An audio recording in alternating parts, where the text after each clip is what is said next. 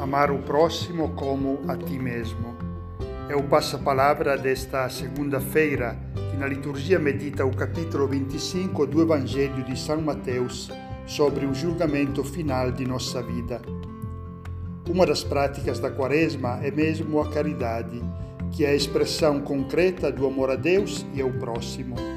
Seremos julgados sobre o amor. Não um amor somente espiritual ou teórico, mas um amor muito concreto.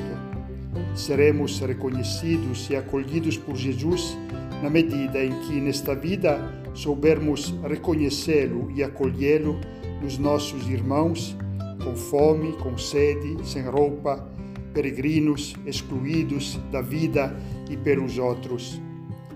Jesus está em cada um deles.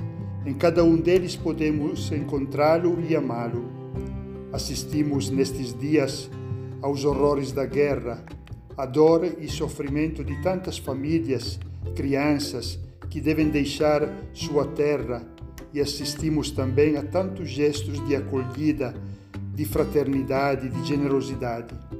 É Jesus que foge, é Jesus que é acolhido. Nesta hora, todos somos chamados a fazer a nossa parte naquilo que podemos.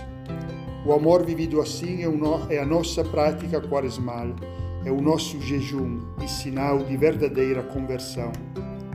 Chiara Lubi dizia que nesta página do Evangelho temos a possibilidade de conhecer desde já as perguntas da prova final da nossa vida.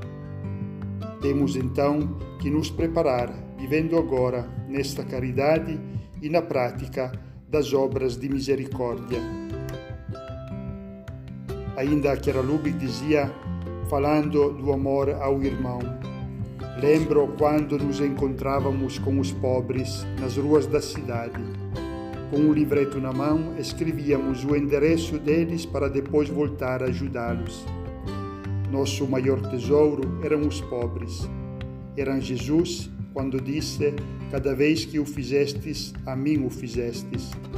Em cada um dos irmãos que passavam perto de nós, víamos Jesus que nos pedia ajuda, conforto, conselho, ensinamentos, luz, pão, morada, roupas, orações.